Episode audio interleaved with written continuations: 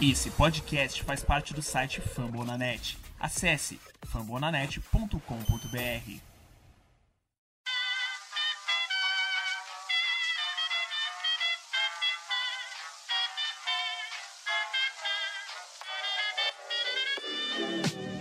Mais uma rebatida forte. E ela tá fora daqui! Uau!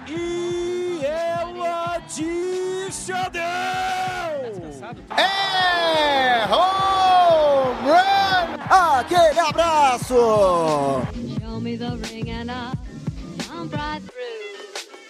E aí, galera do beisebol, tudo bem? Como é que vocês estão? Começando a partir de agora o nosso Rebatida Podcast, o podcast oficial para falar da Major League Baseball aqui na plataforma Fumble na Net. Coloque o seu capacete, suas proteções e vamos pro plate, porque tem muito beisebol rolando a partir de agora. Eu sou o Thiago Cordeiro, não estou sozinho.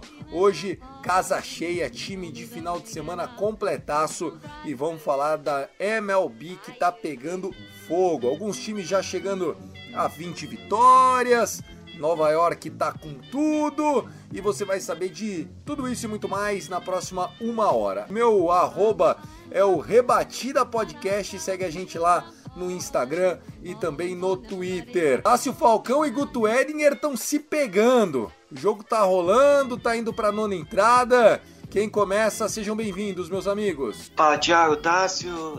Não, aqui é o Guto, lá do Yankees Brasil, né? Eu vou deixar aqui claro que teve Yankee aí no- na última semana. Muito rain delays final de semana. Tava comentando com o Victor em off que teve muito jogo atrasado, né? Cada doubleheader, muito jogo correndo agora de noite, não é só o Sunday Night Baseball. E o Yankees ganhou o primeiro jogo do dia e tá perdendo o segundo aí pro, pro nosso Texas Rangers aí do Tássio. Vamos lá que tem uma hora aí pra falar bastante sobre beisebol. Fala Thiago, fala Vitor, fala Guto, estamos começando mais um Rebatida Podcast. Só deixar aqui minha retratação inicial é que Double Header é uma das piores coisas que o ser humano inventou. Arroba Texas Rangers Bra, vamos embora pro Rebatida Podcast. Legal, Vitor Silva, o arroba BirdlandBR, o queridinho da internet, tá aqui com a gente. Faltou na semana passada, não tem problema, já tava com saudades 15 dias sem gravar contigo, meu irmão. Vitor Silva na área. Bom dia, boa tarde, boa noite, Thiago, Guto, Tassinho, salve, salve galera. É, Tassi, antigamente existia até triple header, tá? Então double header não é o pior dos males. Mas enfim, hoje vamos falar de muito beisebol. É nesse dia especialíssimo, nós estamos gravando aqui 8 de maio, no dia das mães. E fica sempre o dia das mães e beisebol a lembrança é do jogo perfeito do Dallas Braden, quando ele jogava pelo Oakland Athletics contra o Tampa Bay Rays. Beisebol também é especial nesse dia. E vamos deixar aqui o nosso Feliz Dia das Mamães para todas as mamães que estão acompanhando aqui este Rebatida Podcast.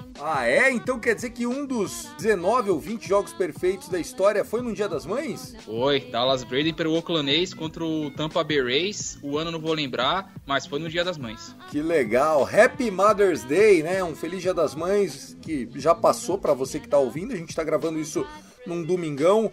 9 horas da noite, 8 de maio, Dia das Mães em 2022. Esse episódio que chega para você na edição de Luke Zanganelli, na coordenação do Danilo Batista. A gente faz parte da família Fumble na Net, a maior plataforma de podcasts de esportes americanos do Brasil. Vambora que tem muito assunto, nem todos muito bons porque hoje nós vamos falar o que que tá acontecendo com o nosso beisebol, por que que os ataques estão cada vez mais medíocres. Vamos lá, começou o nosso Rebatida Podcast.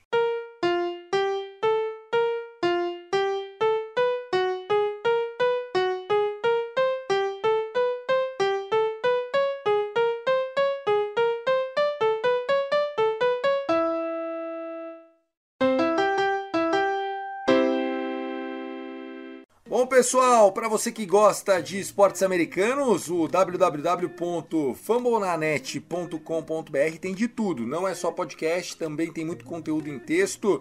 Todas as ligas estão lá. Se você gosta de NHL, a Stanley Cup Playoffs já começou e o meu Los Angeles Kings não cansa de passar vergonha. É vergonha no crédito, vergonha no débito, toma 7 aqui, 8 lá. Eu nunca vi isso, pelo amor de Deus, é um desespero danado. Mas também na NBA tá rolando muita coisa bacana, as séries estão apertadas. O seu Dallas chegou na série, hein, Tassio? Rapaz, eu tava comentando até um dia desse, o dia desse não, né? Ontem. Esse time é muito resiliente, cara. Assim que eu vi o jogo 1, eu pensei, pô, esse time do Calgary esse ano é muito melhor do que o que a gente enfrentou eles no playoffs na temporada passada. Mas como eu vi que o, que o time dos Dallas tá, se recuperou e depois de voltar para casa, depois de dois anos sem conseguir ter um jogo de playoff com a torcida presente, porque teve a pandemia no meio e tudo mais, então é sensacional o que tá acontecendo. Tá, mas eu tava falando Dallas Mavericks, que voltou pra série contra o Phoenix Suns, fez 2 a 2 Enfim, você viu, né? Aqui tem hockey, aqui tem NBA, aqui tem NFL e claro, a Major League tá com tudo, show antes do show, muito conteúdo aparece por lá.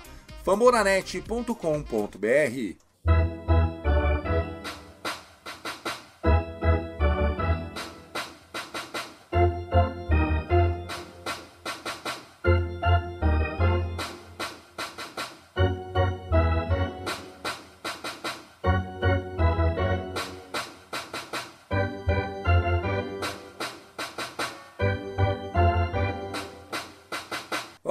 falar de beisebol é falar de entretenimento, o esporte da família americana, o esporte mais antigo dos Estados Unidos entre as ligas profissionais, então nem se fala. E depois de quase 150 anos, estamos perto de bater essa marca. Nós podemos dizer para vocês que 2022 tá cheio de ver os ataques competindo. Claro que se o ataque tá mal, o pitching tá bem.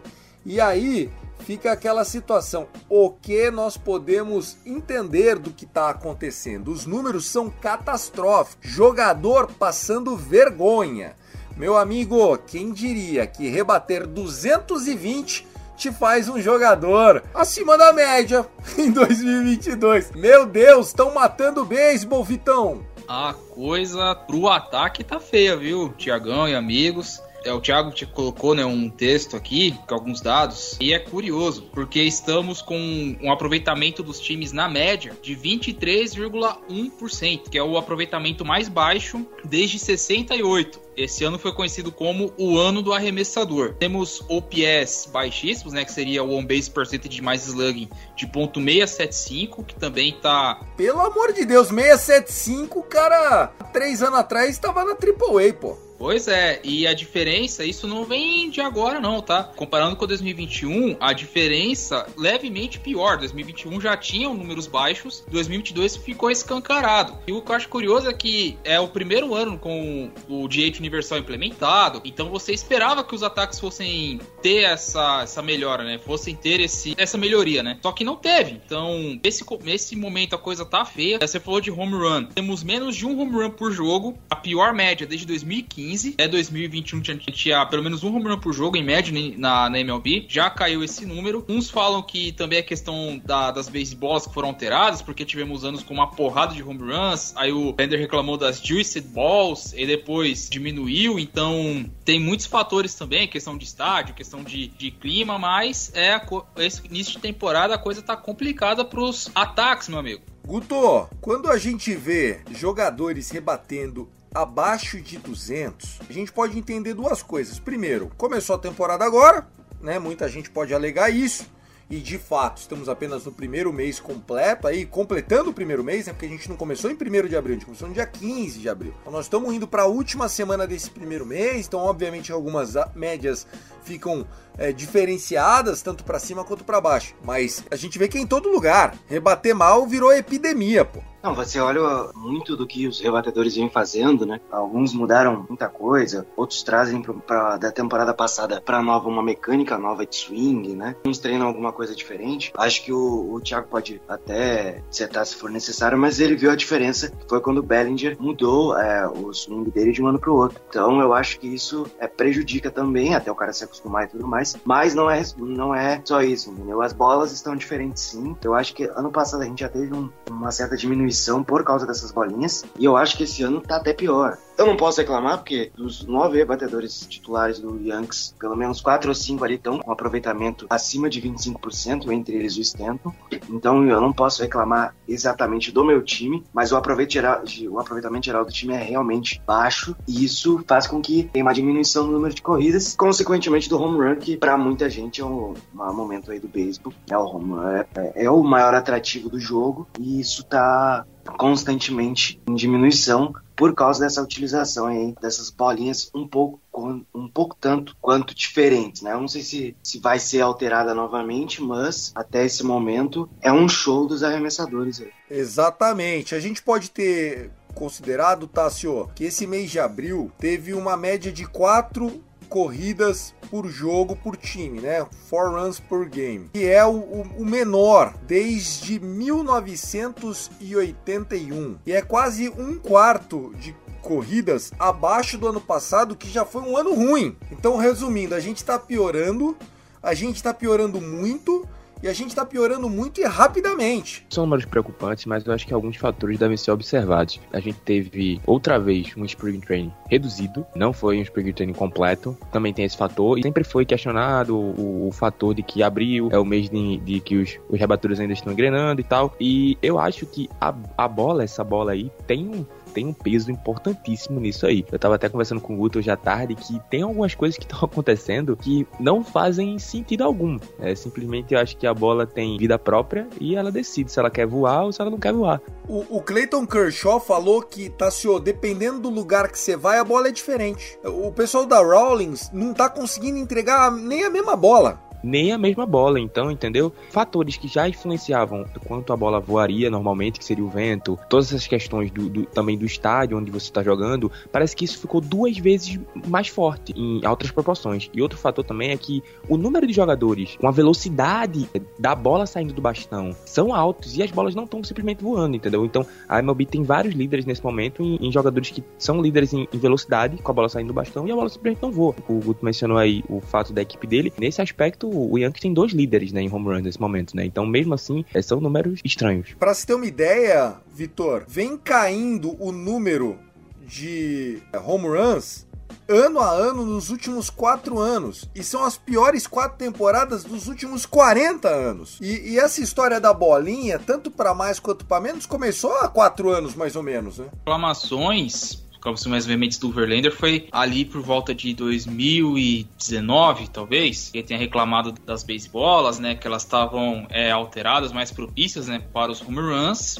É como diz, né, Thiago, calhou tudo, né, mas é, pegando o que o Tasso falou também e colocando nessa pra conversa, geralmente prime o primeiro mês de temporada é o mês com, me com menor aproveitamento, sim. Eles pegaram um levantamento de estudo de 2015 até 2021 e o aproveitamento em março e abril geralmente é o pior, a média é 24%, com home run a cada 30 at-bats, ou seja, a cada 30 idas ao bastão, um home run, e média de pouco mais de 4 corridas por jogo. Pode ser também um pouquinho de, não vou dizer tempestade em copo d'água, mas como os números estão bem baixos, a gente liga o sinal de alerta. Mas a tendência é que com os ataques esquentando no decorrer do campeonato, assim como está nesse levantamento, os ataques estão melhorando, o, a, a média de home runs por at-bats vai, vai caindo. Ali, mais ou menos junho, julho, agosto são, são os meses onde os ataques mais pegam fogo. É torcer para melhorar essa, essa questão, né, Tiagão? Porque é, não pode ser assim, só, só, o pitcher ter vantagem ou só ser só juice balls, home run e tudo mais. Só para contestar isso aí,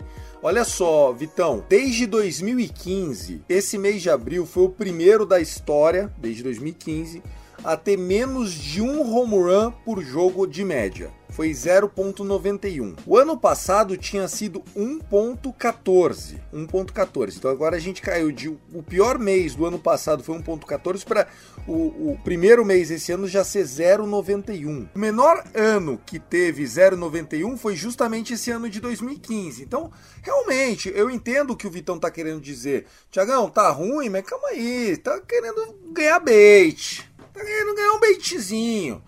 A gente torce para que sim, a gente torce para que sim. O que não dá é você ter um cara profissional ganhando 20 milhões por ano e rebatendo menos de 200. E isso a gente tem visto. Tem um jogador aí que não tá com 0,70, entendeu? Então, assim, é, é algo que eu acho que deve servir de alerta. Joey Galo voltou a rebater pelo menos, Guto? Ah, o Joey Gallo é walk, home run e strikeout, né? Agora todo mundo fala out aqui, mas, por exemplo, é geralmente isso aí. É dele eu não espero aproveitamento alto, eu espero essas duas, três coisas aí, strikeout, home run ou walk. Ele sempre tem uma chegada em base muito grande, né? O problema, realmente, né? O Vitor trouxe esses pontos aí, mas eu vou trazer um outro ponto que tá nos números e a galera trouxe no passado. Eles parece que mudam as bolinhas de, de acordo com o jogo. Então, se o jogo é mais importante, se o jogo ele é mais, mais crucial naquela rodada, eu vou dar um exemplo. Ano passado, tivemos várias corridas no, no jogo do campo dos sonhos. Acho que foi 9 a 8 ou 8 a 7, eu não lembro agora o placar. Eu sei que o White Sox ganhou aquele jogo. E naquele jogo a gente teve muitas rebatidas e muitos home runs. Se você pegar os próprios dois jogos daquela série, que o Yankees ganhou aquela série de três jogos 2 a 1 os outros dois jogos tivemos poucas corridas. Porque parece que eles escolheram as bolinhas exatamente. E isso é, é até colocado aí. Em jogos televisivos, a gente teve um, um número de aproveitamento maior, mais jogadores chegando em base por rebatida e tudo mais. Jogos, por exemplo, Sunday Night Baseball, que é o principal jogo da semana, né? E alguns outros jogos com, com mais mídia, assim. Por exemplo, tem Yankees e Red Sox no ano passado. É um jogo que vai ser transmitido aí nacionalmente, vamos supor. Colocar uma, umas bolinhas um pouco mais fáceis. Não pode ser isso, isso não pode ser manipulado, Guto, não existe isso. Mas a grande verdade, ó,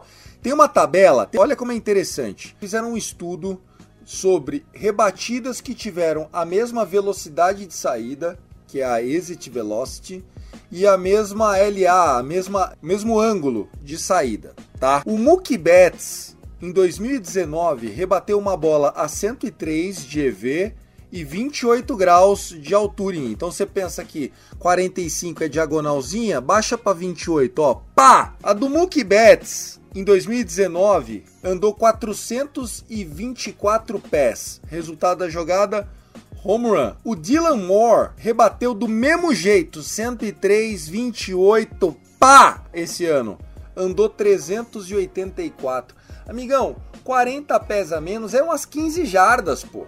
É muita coisa, cara. Entendeu, Guto? Não, pô, eu te entendi, só que assim. O cara não pode ter aquela sacolinha da bola. É, hoje é bastante ponto, to. Não existe isso, não tem como. Não tem como. Ou ela é muito ruim ou ela é muito boa, não tem. Eles podem não estar querendo fazer de propósito. Por isso que eu falei, o Clayton Kershaw falou faz sentido. Talvez eles não estejam acertando a mão nas bolinhas mesmo. Isso já vem desde o ano passado. Pô, a Nike podia abraçar isso aí, né, cara? Vamos padronizar essa desgraceira, pô. É pedir muito, Tassio. Ter uma bola que seja pelo menos uniforme o, todos os jogos?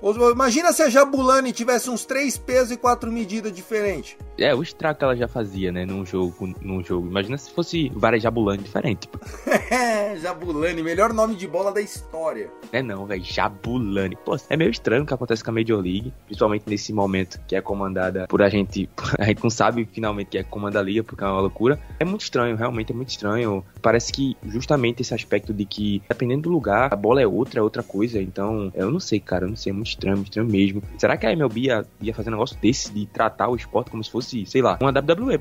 Imagina, é verdade, SmackDown, né? É verdade. Vitor, é, essa tabela te assusta em que sentido, cara? Dois anos aproximados, três, quatro anos de diferença, o mesmo estádio, tipo, Tropicana Field, velho, é coberto. Não tem como você falar, ah, mas aquele dia tava. Não, o ar-condicionado ali, ó, padrãozinho.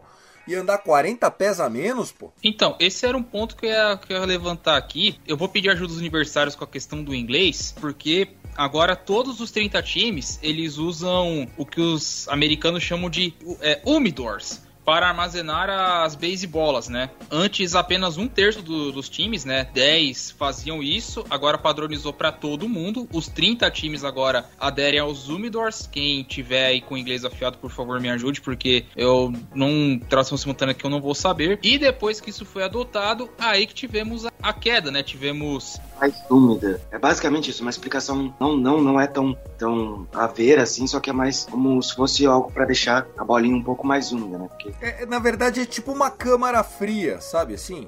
É tipo como se fosse um umidificador. É um umidificador, é boa, essa é a palavra. Então, os umidificadores do beisebol. E depois que criou esse, que tivemos esse umidificador do beisebol, é, nesse começo é que tá tendo a diferença, porque o número de home runs em porcentagem, tá? Caiu quase 1%, né, 0.8, aumentou para 13.11 at-bats para termos um home run. O número de corridas também caiu bastante. Então é outro fator que podemos colocar a se considerar. Né? Agora todo mundo usando esse umidificador, que é outro ponto ponto que tá, tá, que tá, digamos, atrapalhando essa questão das corridas no, na Major League Baseball. Obviamente que quando a gente fala do jogador ter uma baixa average, isso passa, obviamente, pela bola. Porque não é que o cara tá tomando strikeout, mas se ele rebate uma bola que há quatro anos atrás era home run e agora é flyout ali pro left field, pô, também não é só culpa dele, né? E a, o average vai embora. E é, outra, a minha dúvida desse aspecto aí do umidificador é então como é que umidifica uma bola, né, numa partida onde, o exemplo, Yankees e Rangers hoje, que o clima tava 10 graus, pô. Como é que modifica uma bola dessa? Tássio, eu nem acho que é algo que seja abaixo do que a temperatura de um jogo nesse outono. Ah, não, outono brasileiro lá é o quê? Primavera, né? Que às vezes lá fica chovendo. Mas eu, eu, não acho, eu não acho. Eu acho que é só uma questão de tentar padronizar a bola, o material, o couro, não ficar ressecado, né? A gente tem que pensar que bola de beisebol não é sintética. É diferente de uma bola de futebol. Bola de beisebol é de linha, ela é de couro. São materiais que sofrem com as intempéries do meio onde ela está inserida. Isso impacta no jogo, né? Vocês são do time, eu gosto de um pitching dominante ou time de slugfest? Você primeiro, Vitor. Rapaz, tu me pegou, viu? Porque eu não sou daqueles de preferência, mas sempre um jogo mais ofensivo é o que agrada mais, né? Long ball, então mais home runs. Tacinho, prefere ver o Rangeão com complete game ou aquele 8 a 6 de virada? Logicamente que partidas de virada, assim, muito ponto, muita corrida, é sensacionais. Mas eu confesso que se for a meu favor, a favor da minha equipe, eu prefiro partidas dominantes no Montinho, não tem como. Eu também, eu também sou desses. Gutinho, você, você veio do Bronx, hein? Você não pode falar que prefere pitching. Mas eu prefiro. A gente tá com o segundo melhor ERA da liga, melhor ERA da liga americana, e a gente tem uma das melhores campanhas, muito porque o arremesso do Yankees é confiável. Às vezes anota 3, 4 corridas, não cede nenhuma, ganha pro shootout e pronto, fez o trabalho. Por quê? Porque o pitching é dominante. Acho que o arremesso melhor, o arremesso qualificado, te dá mais chance de ganhar o título. Não, isso sim, eu tô falando o que você prefere assistir como entretenimento, como conteúdo. Sentar no seu sofá lá, meter meio quilo de pipoca para dentro, você prefere ver o quê? Um arremessador arremessando 7, 8 entradas. Dominante, eu também, também, eu também. Não vou, não vou te criticar, mas assim, é óbvio que o mais legal do beisebol é quando o jogo tá close, tá perto, ou para mais ou para menos, e não é seu time jogando, né? Porque quando é o seu time, o que você prefere é o W no final do dia, foda-se como vai ser. Torcedor de beisebol é isso. Aliás, o beisebol ele foi feito para esse tipo de consumo. O beisebol raiz é o esporte para você ficar ouvindo no radinho lá e vai fazendo outras coisas e, a parada tá rolando. É isso. Né? Ele foi criado para ser consumido assim. A gente é meio fora da curva, porque o, o esporte, se ele já não é tão atraente para uma parcela importante do novo consumista de esportes, quando tem pouco ponto, aí que piora a chance, né? Exatamente isso. E também outra coisa, o beisebol, acho que é o esporte onde o torcedor assiste só o seu time também. Isso é um fato, né? Raramente o torcedor assiste o, time, o jogo de outro time, às vezes nos playoffs, e olha lá, né? O torcedor tem a cultura de, ah, se meu time tá nos playoffs, eu nem assisto, né? Então isso é bem comum também. Eu sou um cara que assisto com certeza muito mais Dodgers do que outros times. Eu, mas aí, até pelo fantasy alguns pitchers que você gosta de ver arremessar, tipo, tô achando uma delícia ver o Verlander arremessar. Pô, cara, se você não, não para e acompanha o calendário do Verlander, desculpa, você tá perdendo a oportunidade de ver um cara que daqui a pouco vai saber quando vai surgir um outro maluco desse. Cara que hoje, tá certo que eu acho que até o Verlander ainda tá acima, porque voltou agora da Tommy John, o braço tá mais fortalecido. Mas o Scherzer, cara, é o outro. O dia que ele tá on, Porra, é uma delícia ver o cara jogar, mas faz todo sentido que a gente está avaliando. Temos sim condições de ver um beisebol de melhor qualidade nos próximos meses, mas a gente precisava fazer esse registro. O pior abril da história, então tá aí o episódio falando o que está acontecendo com o beisebol. Luke Zanganelli, Danilo Batista, por favor, vinheta. Segundo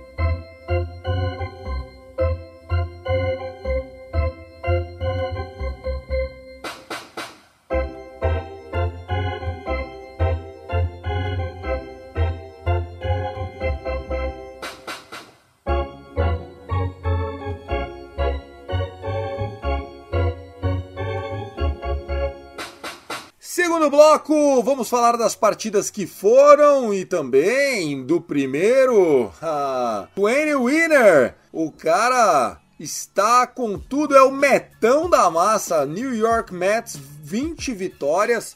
O New York Yankees estava tentando também nesse domingo chegar a 20 vitórias. Não sei se o jogo já acabou lá, sim ou não. Mas o Mets garantiu, fez o mojo.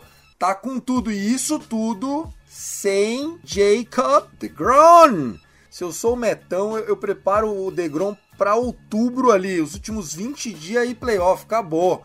Se não aguentar arremessar 40 dias, aí, pelo amor de Deus, tem que parar mesmo. Bom, eu não defendo essa tese por motivos de fantasy, tá? Então, se precisar, coloca o homem pra aquecer pelo menos. Vai colocar o cara pra aquecer em outubro, né? Pelo menos dar umas partidas. Os caras vão meter um, dois inning nele no máximo, fica vendo. Ah, vamos ver, vai.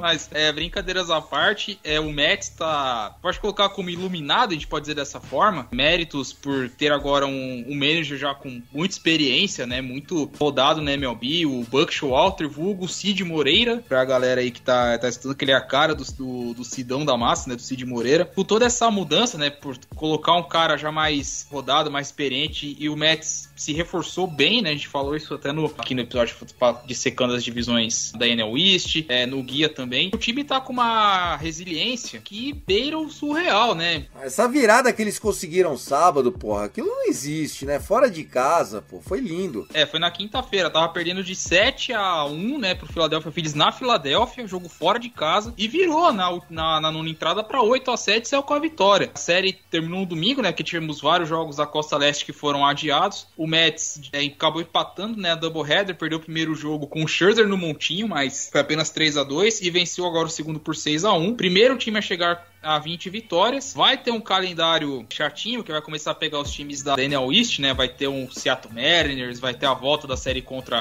Vai jogar na altitude contra Colorado, vai pegar São Francisco. Então vai ter um mês também apertado. Só que o começo do Mets tá, tá grandioso, meu amigo. Metão tá o maior de Nova York, né, Guto? Tá jogando bem sim, eu ainda acho que o bullpen deles é um grande problema. É um bullpen estável, você não sabe qual bullpen vai entrar em campo. Mas a rotação é boa, já teve no hitter esse ano. Inclusive o Meg vem jogando muito bem ali, suprindo a falta de Jacob DeGrom, né, que eu quero que volte antes, porque eu tenho ele no Fantasy. Eu vou poder fazer uma rara combinação de Garrett Cole e Jacob DeGrom, então quero muito que ele volte.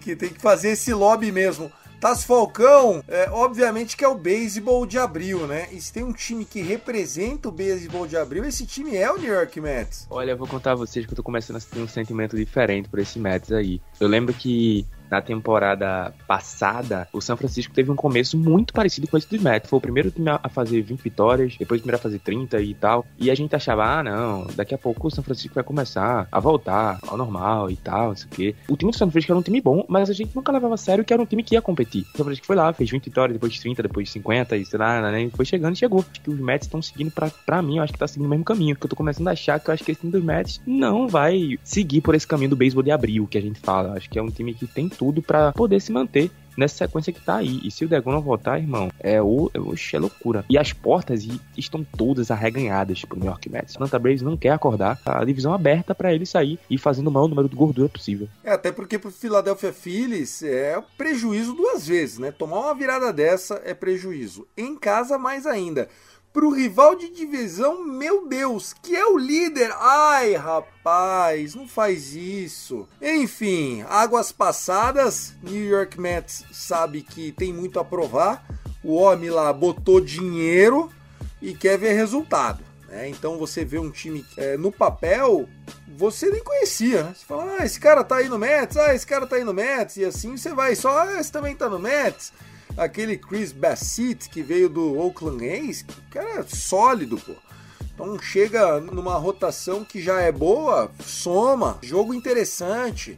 Pete Alonso é, com proteção na lineup com jogadores é, regulares entre posições também sabe produzir, né? A gente estava falando sobre ele.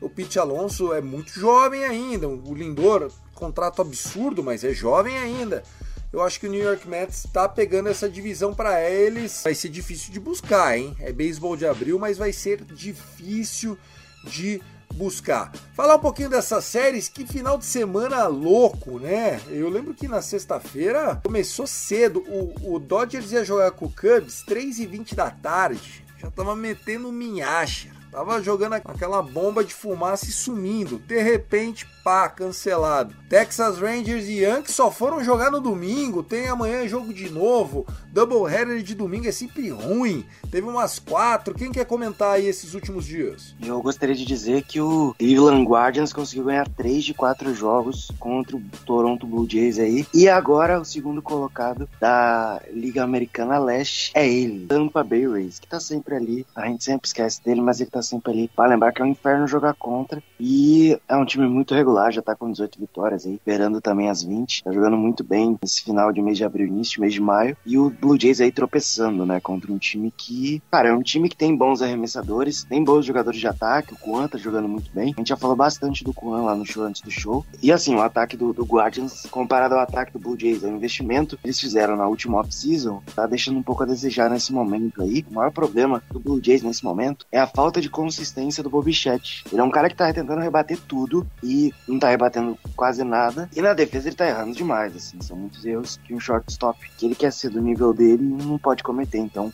o Jays tropeça tropeça feio aí, ainda mais numa série de quatro jogos. Então, você não venha com serinha meia boca. Ah, o Reds ganhou, que delícia. Bom, enfim, se quiser falar do Reds, isso pode ser seu, professor.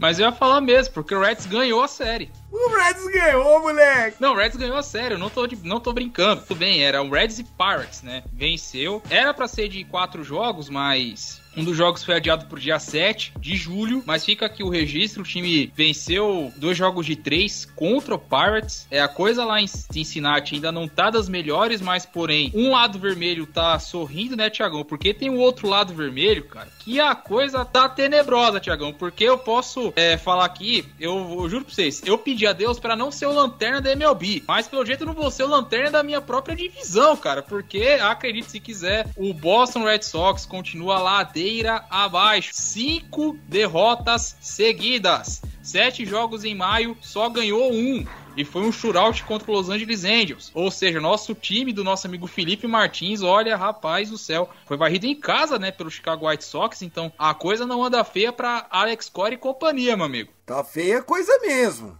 tá? Eu não quero aqui ser causador de alguma semente da discórdia, mas o Tássio já tinha falado na semana passada que era um time que não dava liga. Eu falei, olha, não fala isso, que o Felipe Martins fica bravo com nós, porque a gente falou que o Orioles era o pai do Red Sox, que não sei o que e tal, tal, tal. Ô, ô Tassinho, que boca, hein, velho? Não ganharam mais nenhuma. E eu espero que a gente não comente muito sobre o Red Sox. Eu ia falar, gente, não vamos tocar no nosso do Red Sox não e tal. E semana que vem eu vou pegar os caras. Aí eu não espero que os caras comecem a engrenar contra a gente, né? Mas eu falei sobre o Red Sox é que realmente o time parece que não encaixa, irmão. Tem algum problema, né? Que parece que os caras querem vencer não conseguem. Muitas partidas do Red Sox esse ano foram muitas que chegaram até as entradas extras. E algumas, logicamente, o Red Sox perdeu. Então, um time né, logicamente, pensando é, racionalmente, para um time que chega até uma nona entrada e leva para as extras, chega nas, nas, entradas extras, mas chegou numa nona com possibilidade de vencer, é porque o time tá lutando e tentando, né? Então acho que o que acontece com o Red Sox é mais azar do que eu acho que o time é,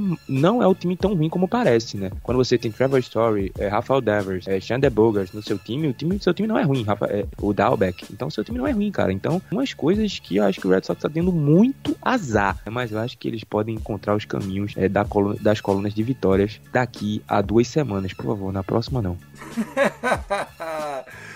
Tem série você também? Muito difícil no final de semana, né? O Rangers e o Yankees não jogaram. Tu é double header, eu acho que o Vitão aí falou que triple header, né? Então eu acho que é, as pessoas gostavam de matar mentalmente outras pessoas, né? Porque eu acho que no, no, último jogo acho que ninguém assistia mais, né? Porque não é possível, todo mundo saia do estádio, porque é um negócio triste. O jogo agora de noite que acabou Yankees e Rangers, se ficou duas mil pessoas no Yankee Stadium, foi muito, pô. Porque o frio tava bizarro, pô. Não tem como assistir um jogo de beisebol desse jeito, não eu confesso que acho o doubleheader algo estafante, ainda mais para os atletas, mas é uma tradição do beisebol. A triple header que, que o Vitão disse, acho que foi num, num, dia do trabalho, num Labor Day, mas era do tempo do cachorro com linguiça, 87, se pá. Você sabe dizer, Vitão? O ano exato eu não irei lembrar, mas sim, eu comentei a triple header só para só para gastar o Tássio mesmo. Mas sim, já aconteceu de termos três jogos no mesmo dia, mas nos tempos de hoje é inviável, né? Por questão de você não ter arremessador suficiente, aí vai complicar todo o teu calendário. Então, a não ser que você faça que nem foi com o caso do Marlins, né? Que tem que fazer double header atrás de double header para poder concluir o maior número de jogos possíveis, né? Mas foi um caso devido à pandemia. Mas hoje é praticamente inviável, né? Ainda mais que agora a double header voltou a ser dois jogos de nove entradas. Você já, já fica já esperto já, porque pode ser que tenha aquela. Se não fosse o Corredor Fantasma também, você já poderia ter mais alguns probleminhas. Imagina, double header com entradas extra, o jogo não termina. É um negócio de louco, né? Mas só defendendo aqui o Guto, 40 mil pessoas no segundo jogo do Yankees e Rangers hoje à noite lá no Bronx. Isso é mentira, isso é mentira. Não tinha nem, nem, nem lascando que tinha essas 40 Cara, mil. pior, 40 mil pagaram, 20 apareceram, 5 ficaram. Foi isso. Mentira, pô, não tinha esse povo lá não. Não, Tinha. essa galera não foi, essa galera não foi. tá parecendo a torcida do Tom Bense lá na ilha, né? Tá assim, ó. 20 nego, 20 nego da família só, não tinha ninguém com, com a camisa do Tom Benz. Os caras passou na bilheteria e foi embora, pô, porque não é possível, não tinha ninguém no estádio não, pô. O que, que você ia falar, Guto? Cara, a Triple Header foi em 1920, pelo que eu vi aqui. Era uma série de quatro jogos. Perdão, uma série de três jogos de Cincinnati, acho que contra Pittsburgh, algo assim. Eles jogaram os três jogos num dia só. Tá aí, pessoalzinho hoje, ai, ai, ai, uso chuteira, ganho milhões, vai reclamar? Triple header na cara, rapaz. Beisebol raiz. Bom, falando ainda das séries aqui, deixa eu puxar a sardinha um pouquinho pra uma série que eu achei super interessante. Foi esse Miami Marlins e, e San Diego Padres. A gente teve o San Diego vencendo a série três jogos a um. Beisebol interessante do Miami Marlins, né? Tá perdendo porque o calendário é duríssimo, porque o time é curto de ataque, mas essa rotação é realmente algo que veio para ficar. O Miami Marlins tem chance de construir um time em volta desses moleques. Então foi uma série que eu acho interessante a gente puxar. Outro confronto que foi bastante movimentado foi St. Louis Cardinals e São Francisco Giants, jogando na Bahia. O Giants passou um perreco. Acho que é um time que tem chance de fazer o wild card, mas não vejo o São Francisco hoje na frente do Padres e do Dodgers. Me parece já bem claro que esses dois times estão acima, vocês não acham? A gente tem que mencionar que a, a divisão oeste da Liga Nacional, os cinco tem que ir pro playoff, né? Porque os cinco estão acima de, de 50%. É, o Arizona tá passando o carro na galera, meu. Venceu a série contra o Colorado Rockies, roubaram série contra o Dodgers. Pelo orçamento e pelo que tá mostrando, é, esse staff do Arizona me parece muito sólido. A gente tá falando, a gente tá falando de jogadores que Matthew Carroll, que enfim, Matt Bumgarner. Aliás, vocês viram o que aconteceu com o Madison Bumgarner? Eu vou contar aqui. O Mad Boom entrou no, no, no jogo, primeiro inning, tava indo pro dugout, fez as três eliminações, tomou corrida, tava meio puto tal. Contra o padre, se eu não me engano. E aí o técnico foi olhar a mão, ou o técnico, o juiz foi olhar a mão dele e começou a apertar o dedo dele. Uma cena bizarra. Você assiste isso aí em slow motion, o cara fica passando a mão assim no- no- aqui perto dos dedos da junta e parece que fica apertando. E o Mad Boom ficou puto. O Mad Boom ficou muito puto. Acabou sendo ejected, foi expulso. O próprio árbitro disse que passou do limite, pediu desculpa pro Mad Boom. O que, que vocês acharam disso? Eu achei que ele tava interessado em fazer outras coisas com o Madison Bumgarner. Parecia uma cantada, não parecia? Ah, mas ele ficou alisando, você olha de em câmera lenta, ele fica encarando o Mad Boom, é muito estranho aquilo. Eu, eu achei uma situação muito desconfortável. E outra que tira, por mais que ele tenha cedido corrida, tira a concentração do arremessador. Tá concentrado, ele tem um, um ritual, o cara vai lá muito rápido, eles checam, vê se tem alguma coisa e o cara sai pro dugout. Não, nesse caso não foi isso. Né? E só pra complementar sobre os backs, Alec Thomas, prospect número 1 um aí do Arizona Diamondbacks, top 20 da Major League Baseball, subiu. Olho nele. Olho em Corbin Carroll, que deve subir no final dessa temporada, no início do ano que vem. Final da temporada, se o Arizona estiver brigando, eles vão subir todo mundo, pô. Não tem time pra manter. Não, não vão subir o Corbin Carroll agora, porque o ETA dele é ano que vem. O Alec Thomas é o, era esse ano. Eles subiram agora, ele jogou, acho que hoje jogou bem. E eles vão projetar ele pra ter um bom outfielder no futuro. Eu acho que o, o juiz lá deve ter assistido 365 dias e achou simplesmente que ele era o dom máximo. Eu vou te satisfazer, vem em mim. Porque não é possível, pô. Acho que ele assistiu e se empolgou tanto que, pô, acho que eu posso ser o dom máximo. E olhou com aquele olhar sexy pra cima do Bungar. O Arizona Diamondbacks, que agora, essa semana, continua recebendo jogos que dá pra ganhar. Pegou o Colorado Rocks, que beleza, começou melhor, mas dá pra ganhar. E agora pegou o Miami Marlins, né? Então o Arizona pode seguir, tá quente. Vai ter o Castelhanos no montinho contra o Eliezer Hernandes na segunda-feira. Na terça, tem Mad Boom de volta contra Jesus Luzardo. Já comecei falando das séries que virão, então. Miami Marlins e Arizona Diamondbacks Se o Arizoninha ganhar, vai manter a sequência positiva. Nesse momento, 15 vitórias e 14 derrotas. A gente tá falando de um time que estavam projetando ter 60 vitórias no ano. Isso é verdade. Começo de temporada do Arizona tem sido bem surpreendente, mas é aquela coisa. Vamos ver se mantém a pegada, né? Porque é como já foi dito aqui, já conversamos, o beisebol é uma maratona, né? Então, você dá aquele sprint no começo, mas depois se não aguentar até o final é triste, né? Mas enfim, temos bastante séries interessantes aqui. Eu vou destacar uma: Minnesota Twins contra o Houston Astros, ambos com 18 e 11. Não vai ser o reencontro do, do Carlos Correia com o Astros, porque o Correia acabou fazendo uma bolada no jogo de quinta-feira, né, contra Baltimore e ficou um tempo fora. Tanto que outro prospecto subiu na semana foi o Royce Lewis para a equipe do Minnesota Twins, prospecto número 1. Salvo engano, foi pique número 1 do draft de 2017, se não me falha a memória. E vai enfrentar o Houston Astros, né? São dois times ali com campanhas semelhantes, né? O Twins, no dia que estamos gravando este episódio, é o líder da AL Central e o Astros ali brigando ali, cabeça a cabeça, quem diria, com Los Angeles Angels atrás por apenas uma vitória. E promete ser uma série bem legal e bem curiosa de ser assistida, Minnesota contra Houston. Houston que quer segurar a streak, né, de sete vitórias seguidas, mas também dessas sete aí, três agora foi contra o Detroit Tigers, né? E o Minnesota começando forte, né? Numa divisão que mostra alguns times derrapando, por mais que o White Sox tenha reagido em cima do Boston Red Sox fora de casa, que dá moral para qualquer um, né? Já vieram de uma sequência de vitórias. O White Sox está três jogos atrás para o Minnesota Twins. O Minnesota Twins está mostrando principalmente que toma poucas corridas, né? É o único time da sua divisão que tomou menos de 100 corridas. Até agora tomou 92 corridas, marcou 117. O ataque com 117 runs scored já é o segundo melhor da divisão ofensivamente, perdendo apenas para, pasmem, Cleveland Guardians, que tem um dos melhores ataques da liga, o Cleveland Guardians, depois de ter que abrir mão do Lindor, tal, segurar lá os meninos, tem o melhor ataque da American League atrás apenas do Los Angeles Angels, é o segundo melhor score da American League. É, obviamente que nós estamos no, no beisebol de abril, mas eu vejo o Minnesota Twins com chance de manter esse pace. É um time que marca bem corridas e sofre pouco. Mas o White Sox já emendou uma sequência de não sei quantas vitórias também. Varreu o Red Sox, voltou a jogar bem. Para mim tem um dos grandes candidatos a Cy Young, que é o Dylan Kiss, que tá jogando demais. E já que você entrou nessa, nesse mérito aí de séries desse, desse início de semana, essa semana tem série quebrada, tem uma série de dois jogos entre Blue Jays e Yankees na terça e na quarta-feira. São dois jogos só. Eu vou destacar aqui a minha série de início de semana, né?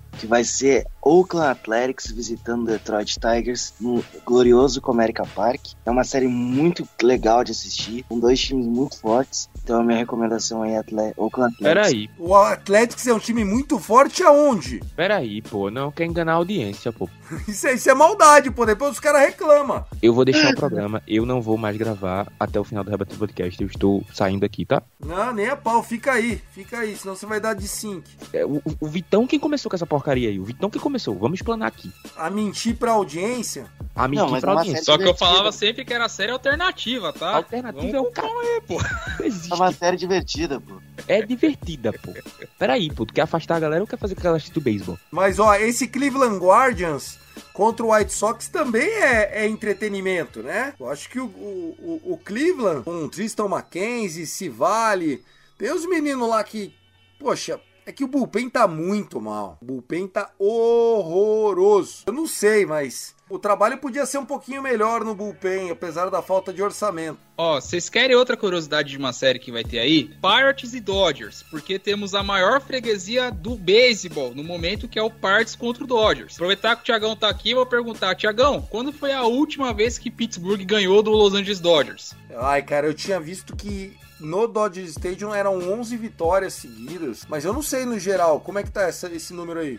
Eu posso estar falando besteira aqui, mas acho que a última vitória foi naquele Perfect Game do Rich Hill que virou água, que o Pirates ganhou no, por walk-off, só foi na décima entrada. Depois nunca mais. Eu não estiver falando besteira, mas a maior sequência de vitórias de um time contra outro na MLB inteira é Dodgers contra o Pirates. Uma curiosidade aqui, que não sei se, se a galera estava com esse conhecimento. Mas no momento, a maior freguesia da MLB hoje, em sequência de vitórias, é Pirates contra o Los Angeles Dodgers. Vamos lá, mais alguém tem série? Vamos partir para encerrar. Pô, acho que foi bom. O episódio conseguimos falar de bastante coisa. O pessoal pode seguir a gente nas redes sociais. Tá passando alguma coisa? Tô sentindo que eu não tô. Em...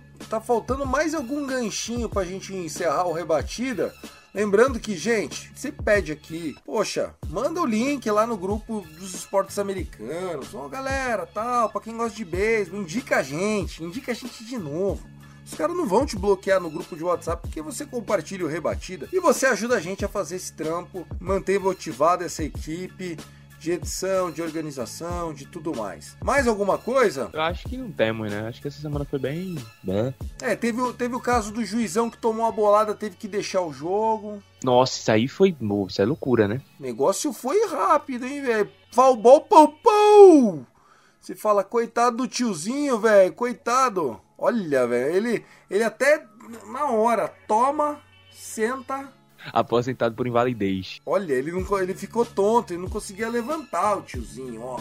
Pá, foi no jogo Red Sox e White Sox. Num jogo desse, né? E levar uma situação dessa, coitado, pra casa. Meu Deus. Então não adianta, né, cara? É melhor você sair do jogo mesmo, que depois você vai ter que ficar no sol lá, prestando atenção. Meu, vai, pra, vai pro hotel, faz um gelinho, uma compressinha. É assim que você vai conseguir estar pronto pro próximo jogo, porque a maratona também é pra juizada, né? Não é só os jogadores que ficam correndo atrás de calendários e tudo mais. Falar um pouquinho de, de Covid, a gente viu que alguns jogadores estão nos protocolos, né? O Zach Wheeler, o Elfin, dois starting pitchers do Phillies entraram no Covid IL. Philadelphia Phillies colocou esse domingo os jogadores Zach Wheeler e Zach Elflin. Eflin, Eflin. Eles estão com Covid. Na verdade é assim, o cara dá positivo para Covid, aí vai olhar se tem duas vacinas, se não tem, faz uma quarentena de 5 dias, 7 dias, faz de novo, testa e vai embora. A vida tá tá seguindo, nenhum jogo cancelado, muitos times passando por essa situação, alguns mais, outros menos, e aí já percebemos que a vacina funciona, porque não é igual o ano passado, que um pegava, passava para 20. Hoje, quando dá um positivo, é um positivo, o companheiro de quarto que estava com ele fica de quarentena também. Também é bom porque os times podem chamar mais um. Tá rolando, né? Acho que a Covid é uma realidade. Alguém quer comentar isso? O número de casos tem diminuído bastante, né? Pelo menos no meio esportivo, na, na MLB tá que tá sendo casos isolados. Ponto de com caso 2020, né, para parar partidas, né, para os times ficarem perder uma série ou até duas, né? Questão de quarentena mesmo, né, quando ainda não, não tinha todo esse, não tinha vacina, não tinha todo esse esse know-how, né? Agora a coisa já já um pouco já tá diferente. Só para registrar isso mesmo, né, que a gente tenha cada vez menos e menos casos, né? Acho que erradicar é utopia, mas que a gente mas continuar com esse número bem baixo, bem é pequeno de casos, não deve impactar tanto no andamento do campeonato em si. Vamos lá, só pra gente encerrar a polêmica. Quem é melhor atleta? Shohei Otani ou Seiya Suzuki? Calma, só tô falando rebatendo, tá? Na carreira, o Otani tem 400 jogos, o Suzuki tem 900. Tá? Então, ó, pensa que é sempre o dobro quando eu falar de uma stat específica. Average, Otani, 286. Seiya Suzuki, 315, 1 a 0 pro Seiya. On base percentage, 358 pro Shohei Otani, 414 para Seiya Suzuki. Slugging, estamos falando de Otani, hein? Otani que ah, meteu um monte de home run na carreira dele lá no Japão e lá lá lá. Isso eu tô falando lá do Japão, tá, pessoal? Slugging 501, o outro 570, diferente. Home run 48 pro Otani. Se fosse pro Seiya Suzuki ter a proporção do Otani, seria aproximadamente 115 home runs, mas não. Seiya Suzuki tem 182. Ele bate mais que o dobro do que o Shohei Otani bate home run. Será que o Hulk do mês de abril é melhor que o seu compatriota? Não, não é. Fim de discussão. O Otani é melhor. Ih, apelou, apelou. Ai, se magoou. Será que é... não, não tá tendo uma defesa aqui pro Guilherme Silva do Reloscast? Ah, eu acho que o Gui, coitado, o Gui só vai chorar mesmo. Ceia Suzuki, Tassi Falcão, anote esse nome. Um abraço para você e até o próximo episódio. Dizer que um é melhor que o outro, eu não sei, mas que um tem mais mídia que o outro, isso é um fato. Né? Porque o Kyotano é barbado o tempo inteiro pela mídia nacional. Não, ele é diferenciado. O fato dele arremessar é muito lindo. Então, é, é esse fato transforma ele, parece que ele é o, o Superman. Se falasse pra mim, Thiago, você prefere ter quem no seu time? Eu ia falar o Shohei, até porque ele é mais novo e tal. Mas, porra, o Seiya Suzuki é bom pra cacete. Abraço, Tassinho. Até o próximo Rebatida Podcast. Eu acho que é isso. Um abraço. Um beijo, arroba Brava, vamos embora. Até semana que vem. Valeu. Meu arroba Yankees Brasil, um abraço para você também. Durma com essa, hein? Seiya Suzuki joga pra cacete. Não, ele joga mesmo, ele joga bem. E é isso aí, até a próxima. Um abraço, Tássio, pro Vitão. Pra você, Thiago, pra galera de casa, arroba Yankees Brasil no Twitter. E Guto DR, se quiser me achar lá no perfil pessoal. Não deixe de seguir os perfis do Rebatida no Twitter e no Instagram. Só procurar Rebatida Podcast. E vamos que vamos, que a gente tá se aproximando do Rebatida número 200. Ah, vamos chegar. Vitor Silva, meu arroba BirdlandBR. Achei que você tinha faltado para ir para Bahia e tal. Não foi. Um abraço para você, meu irmão. Um abraço, amigos. Prazer inenarrável gravar este rebatida com, com vossas excelências. E deixar aqui o recado que no Fantasy eu acabei, de, eu acabei de conseguir uma virada improvável, né? Contra o nosso Padreco. Então, o Birdland BR lá no Fantasy do Rebatida, indo para quatro vitórias em quatro partidas. Estamos sem perder, não sei até quando. Abraços a todos. Valeu, obrigado Vitão. Nessa liga aí, que é a liga do Rebatida, né? Não é a liga do Trashos lá, é a liga do Rebatida. Eu também arrumei uma vitória aqui, o Walker Biller to the rescue. Foi lá, fez o crime, venceu o Royals. Tô seguindo, seguimos firmes. Melhor vencer no último dia justinho do que passar o carro uma semana e tropeçar na outra. Senhores, já falaram tudo, eu sou arroba CastDodgers, um abraço, até semana que vem. Luke Zanganelli na edição, Danilo Batista na coordenação, dê uma moral no Fambonanet, você não vai se arrepender. Um abraço, gente, let's play baseball!